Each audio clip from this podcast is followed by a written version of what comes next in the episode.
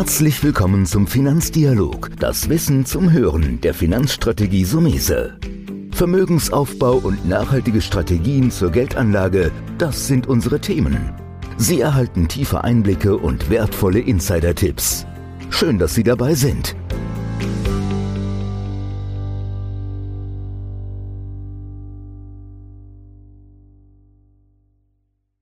In der heutigen Folge spreche ich mit Rüdiger Selzle, Geschäftsführer der 4Consult Research GmbH. Und ich habe mir diesen Gast heute eingeladen, weil das Thema Research, Analysen immer mal wieder dem Anleger begegnet. Mir natürlich auch als Berater. Und das heutige Thema heißt Robo-Advisor. Und da werden wir gleich viel Leben reinbringen, würde ich sagen, Herr Selzle. Und erstmal herzlichen Dank, dass Sie heute mit dabei sind. Ja, gerne, Herr Sommelier, seien Sie gegrüßt. Ihr seid ja sehr aktiv, äh, macht Studien, Analysen, sehr große. Ich durfte auch mal wieder eine lesen, und zwar die hm. letztjährige Robo-Advisor-Studie habe ich mir angeguckt. Bevor wir jetzt so richtig einsteigen, vielleicht noch mal so ein paar Basics. Was sind denn überhaupt Robo-Advisor? Und vielleicht haben Sie auch ein paar Beispiele, was das ist. Mhm, natürlich.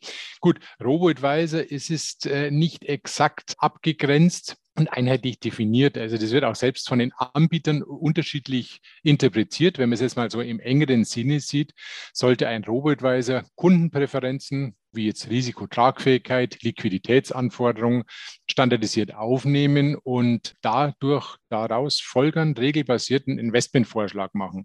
Also man, man suggeriert damit äh, Robo, ja, Roboter aus dem Begriff raus, das würde alles so automatisch laufen. In der Praxis ist es aber nicht der Fall. Es gibt hier, der Markt ist sehr, sehr verzweigt, die Anbieter verzweigt. Man kann es zusammenfassen unter dem Urbegriff digitale Vermögensverwaltung. Da sind aber auch klassische Vermögensverwalter drin, die also auch mit Einzeltiteln, da kommen wir mit Sicherheit nochmal drauf, genauso arbeiten wie jetzt äh, streng quantitativ orientierte Strategien, die sich äh, Algorithmen auch nennen, also einen automatischen Investmentprozess entsprechend umsetzen. Und dann kann man auch noch unterscheiden in dynamisch und äh, dynamisch aktiv und statisch passiv. Statisch passiv, das bedeutet, äh, der Anbieter investiert einfach in ETFs. Es wird jetzt unabhängig von der Marktsituation immer ähm, die gleiche Allokation, also sprich die, die Anlagepolitik durchgeführt. Die aktiven äh, Manager, die reagieren äh, entsprechend auf Marktanforderungen und Marktveränderungen, wie jetzt zum Beispiel dieser enorme Zinsanstieg oder wenn die Aktienkurse stark fallen, äh, dann gibt es entsprechende Reaktionen bei den passiven eben nicht. Also das ist so mal dieser äh, globale Oberbegriff. Aber er, der Markt hat sich ja auch jetzt erst so in den letzten, sagen wir, sechs, sieben Jahren entwickelt. Zuvor gab es das gar nicht so äh, strukturiert, vielleicht mal so vereinzelt, gar nicht so strukturiert. Und, und jetzt hat sich dieser Markt immer stärker auch etabliert. Ich habe das auch wahrgenommen. Sie haben ja das in einer Studie, ich glaube sogar eine aktuelle, die ihr jetzt gerade ausbringt, mhm. nochmal beleuchtet.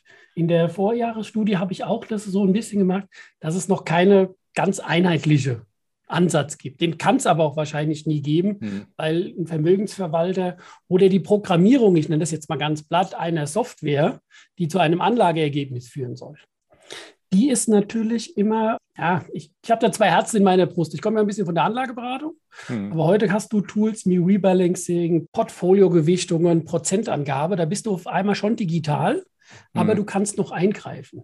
Mhm. Haben Sie auch die Erfahrung gemacht, dass ein Computerprogramm, das heute oder gestartet ist in der Vergangenheit, dann kommt sowas wie Corona, hat keiner auf der Uhr gehabt, das Programm reagiert falsch und muss dann nachprogrammiert werden. Oder mhm. sind die so stabil schon, dass die sagen, naja, die lernen von sich aus schon?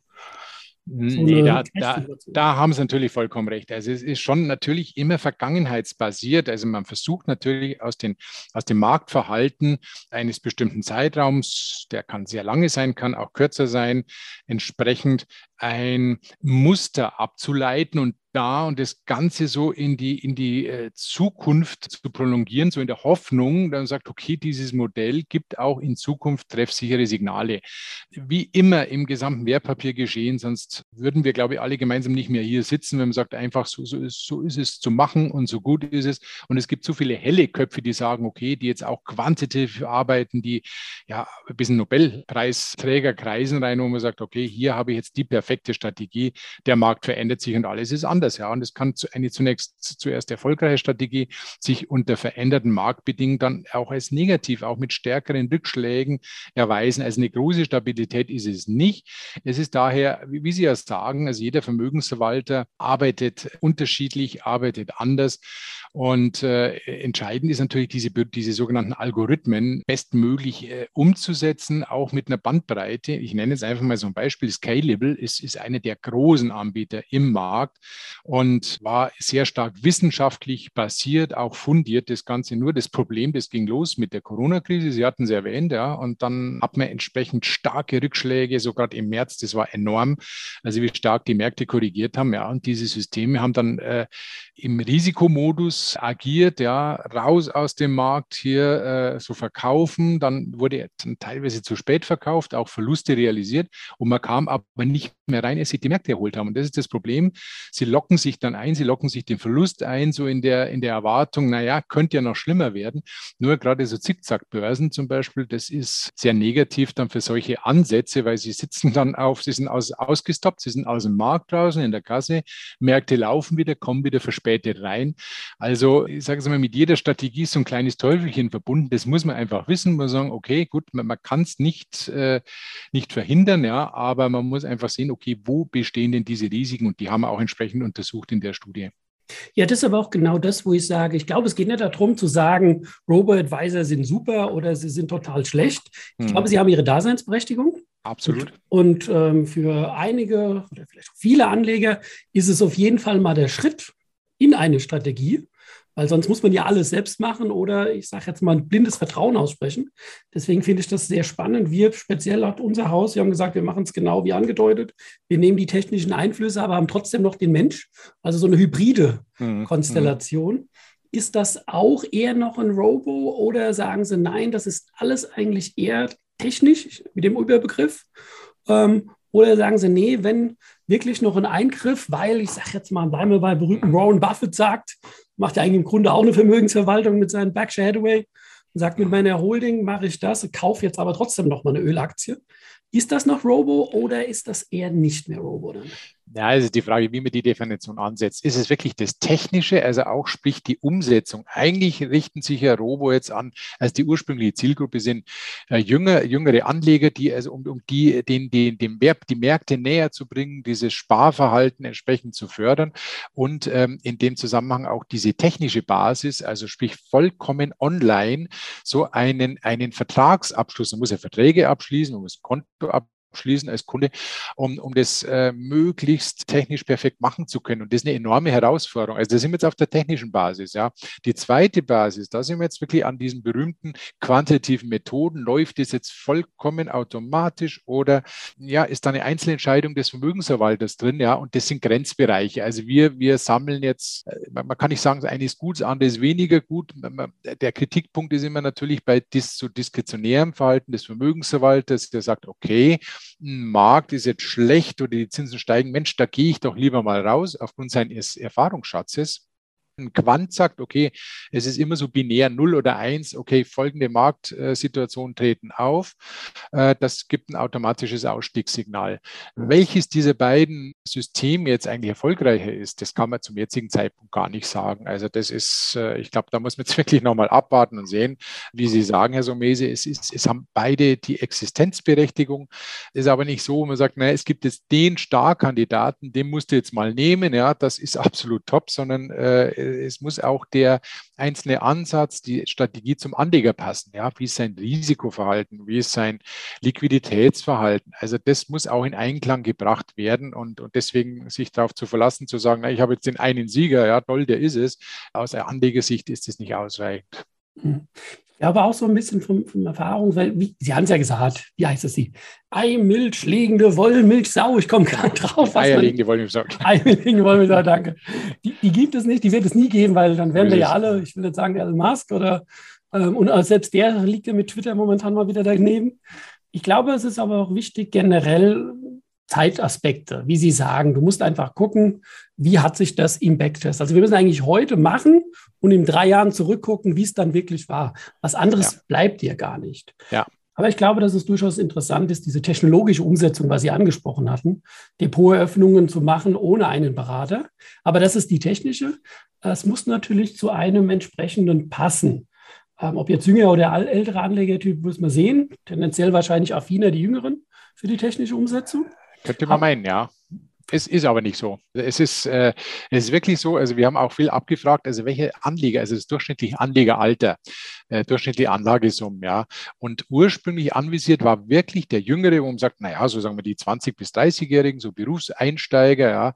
Tatsächlich ist das absolute Gros, der Schnitt ist bei 40 Jahren. Es ist der vermögende Anleger, der bereits Geld hat, der einfach sagt, wow, okay, ist mal ein neuer Ansatz, lass uns das mal probieren, ja.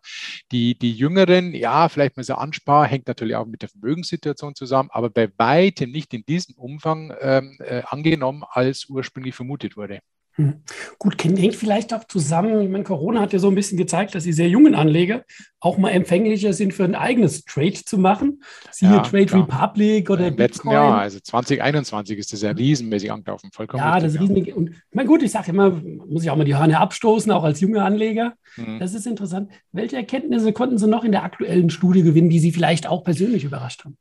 Also vielleicht mal äh, nochmal zu den, was haben wir denn eigentlich untersucht? Also wir sind einmal qualitativ, einmal quantitativ vorgegangen. Qualitativ geht es zunächst mal die, also der Anbieter, die Organisation, wie ist das Ganze aufgebaut, wie solide ist das jetzt so eine One-Man-Show, sagt, jetzt versuche ich es doch mal, ja, wird ja gut gehen. Oder ist da wirklich eine erfahrene Organisation dahinter? Also sprich jetzt auch vom, vom technischen Apparat, wer ist die, die Depotbank, wie funktioniert diese gesamte Abwicklung? Dann sind wir eingestiegen auch qualitativ ins Portfolio- und Risikomanagement, ja, also welche Systeme Systeme, welche Investmentansätze werden angeboten. Dann weiter ging es dann über den Umfang und die Sinnhaftigkeit des Angebotes.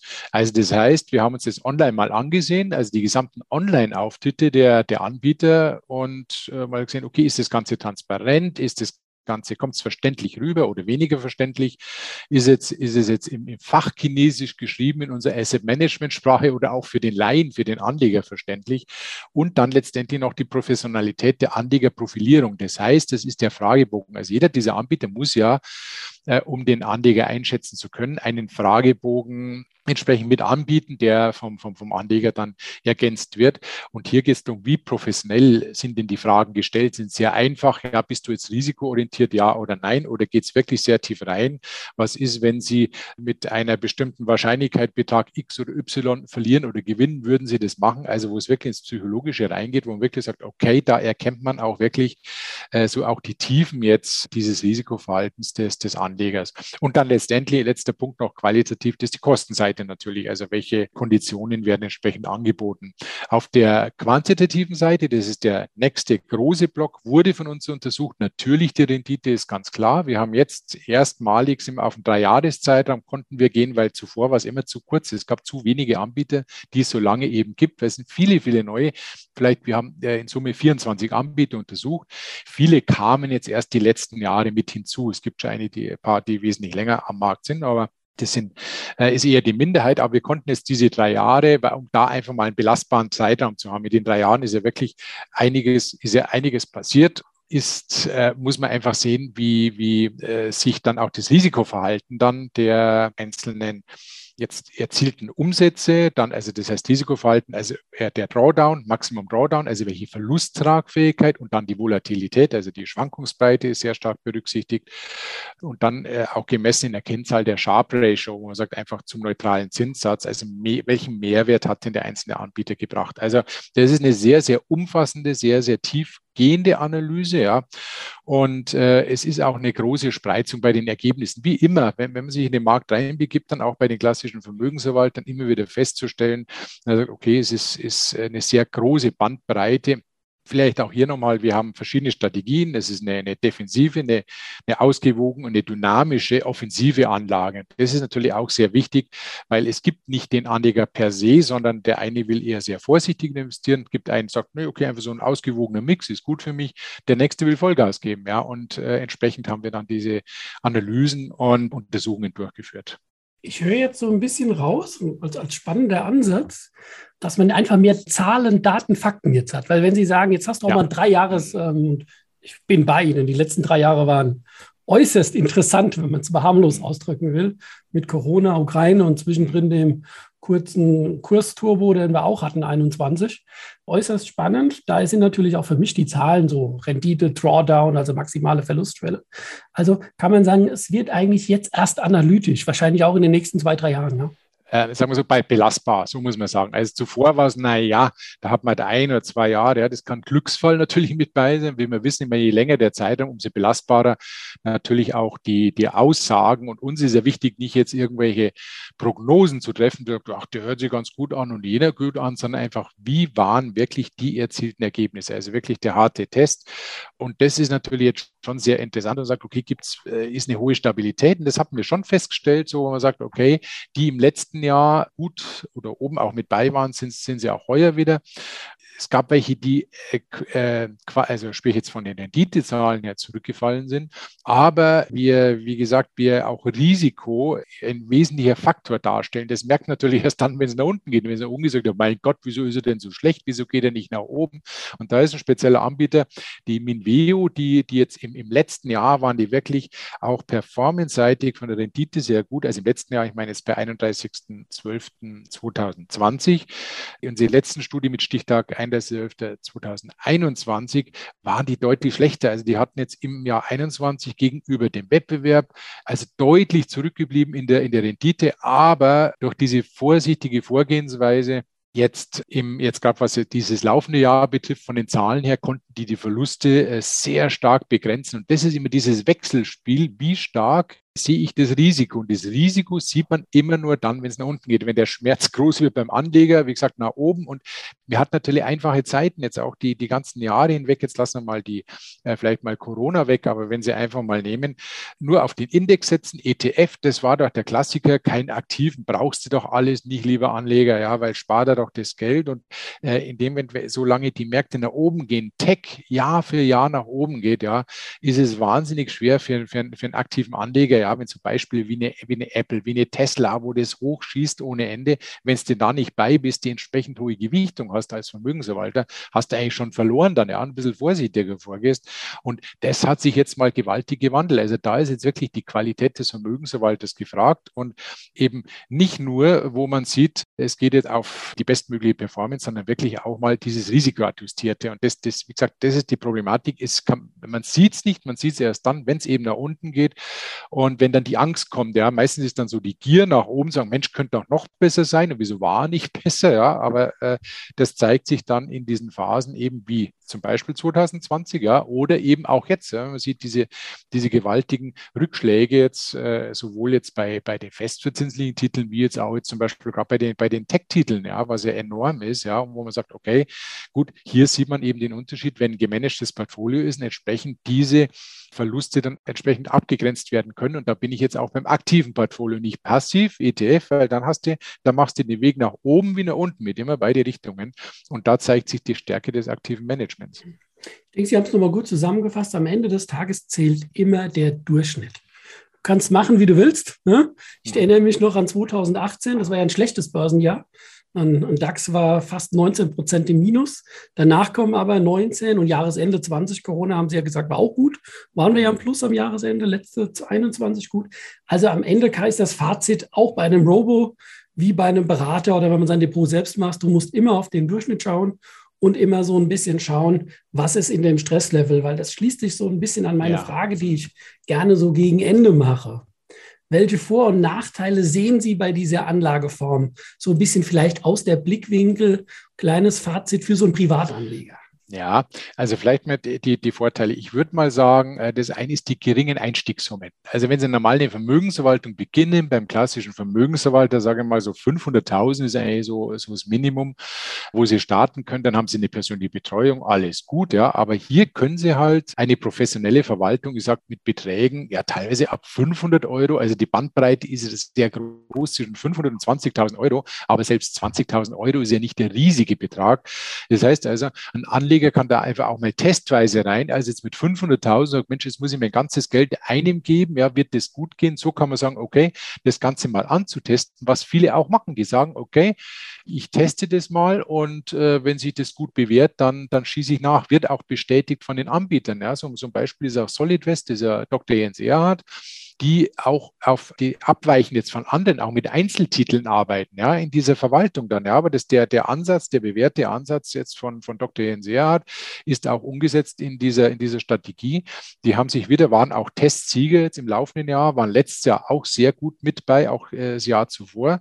Und es muss also nicht nur jetzt der ETF sein, ja, sondern auch wirklich, es kann an das Medium sein. Also das ist so ein Punkt. Der Anleger, wie gesagt, Vorteile kann mit kleinen Beträgen rein, kann mal testen und er ist jetzt nicht auf diese persönliche Betreuung. Also das ist auch so eine der Lehren jetzt bei Dr. NSR, dass sogar Anleger rübergehen, die sagen, ach, der Betreuer hilft mir jetzt relativ wenig, weil es ist ja schon alles passiert. Ja, und so sehe ich, so habe ich volle Transparenz. Ich kann mein Portfolio täglich einsehen. Also ob es jetzt Sinn macht, ist was anderes. Ja, aber zumindest ich habe technisch die Möglichkeit, das Ganze immer zu betrachten und, und ist äh, dadurch auch sehr, sehr positiv. Und gut, von den Nachteilen her, es ist halt sehr standardisiert. Also wenn er sagt, na, ich will jetzt aber hier speziell äh, bitte also Gold aber unbedingt reinnehmen, wird schwierig das Ganze. Mhm.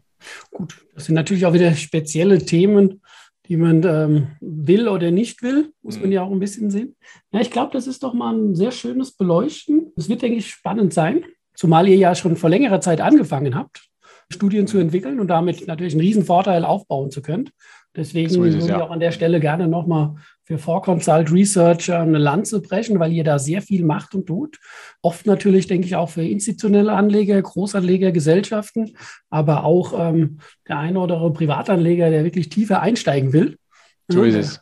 Also vielleicht ist es auch, um es klar zu sagen, also wir sind vollkommen frei von Interessenskonflikten. Also wir, wir, da ist kein bestimmter Einfluss, weil viele machen dann auch Studien und da sagst, naja, super, äh, ist ja ein Hintergedanke bei. Also wirklich, wir nehmen das, wie gesagt, ein großer Aufwand, diese, diese Studie ist jetzt circa 80 Seiten, Seiten umfangreich dann, ja, und richtet sich an den institutionellen, muss man ganz klar sagen, weil, weil wir verkaufen die Studien auch, aber jetzt ein Privater wird wahrscheinlich das, das eher nicht kaufen angesichts des, des, des Preises, ja, aber ansonsten ist es wirklich wirklich sehr, sehr tief gehen. Wir machen es seit 20 Jahren, äh, machen wir Studien, wird diese Robotweise, Sie hatten es erwähnt, wird im Handelsblatt jetzt Ende Ende jetzt Mai hier veröffentlicht, äh, zweiseitig. Äh, also von daher ist das eigentlich alles äh, äh, sehr, sehr begehrt, auch bei den Medien entsprechend, weil so eine Tiefe und Kompaktheit, so muss ich sagen, Kompaktheit, es gibt ja viele Marktteilnehmer, die auch untersuchen, diese auch, muss ja nicht schlecht sein, aber wir haben es halt sehr umfassend und kompakt.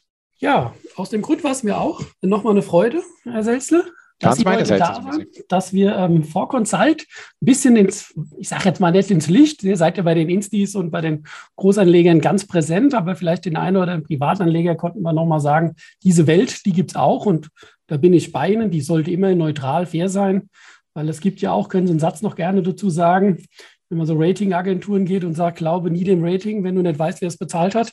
Das ist ja auch immer. Mit der Statistik, genau. so ist es ja. Genau, genau. Also, vielen, vielen Dank, dass Sie heute. Herr Somesi, herzlichen Dank. Alles Gute. Das war der Finanzdialog, das Wissen zum Hören der Finanzstrategie Sumese. Natürlich ist dieser Podcast keine Anlageempfehlung, denn jede Anlageentscheidung muss individuell getroffen werden. Idealerweise ist sie Teil einer ganzheitlichen Strategie, die exakt zu Ihnen passt. Dazu müssten wir uns persönlich kennenlernen. Besuchen Sie uns auf sumese.de